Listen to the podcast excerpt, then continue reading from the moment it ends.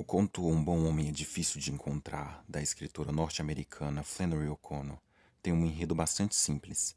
Uma família está viajando e a personagem da avó, protagonista do conto, faz com que eles mudem o trajeto da viagem para visitar uma antiga casa de sua infância e eles acabam sofrendo um acidente de carro no meio do nada. Eles são socorridos então por alguns homens que se revelam ser, na verdade, um grupo de facínoras liderados por um foragido da polícia chamado de O Desajustado.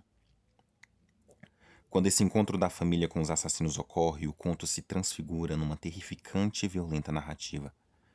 Em determinado momento, a avó, tentando salvar a sua própria vida, diz para o desajustado orar e que ele é um bom homem.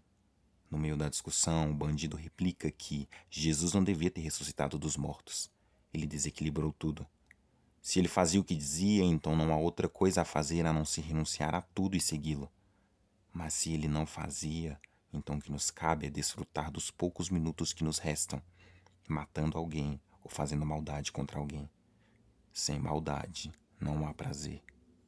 Neste conto, como em outras obras de O'Connor, alguns temas da religião cristã se juntam ao violento e ao grotesco, discutindo, assim, questões como o problema do mal, ou, nas palavras da autora, o mistério do mal, que não deve ser visto como um problema a ser solucionado, mas um mistério a ser contemplado. Em Um Bom Homem é difícil de encontrar, os leitores são confrontados brutalmente contra esse mistério.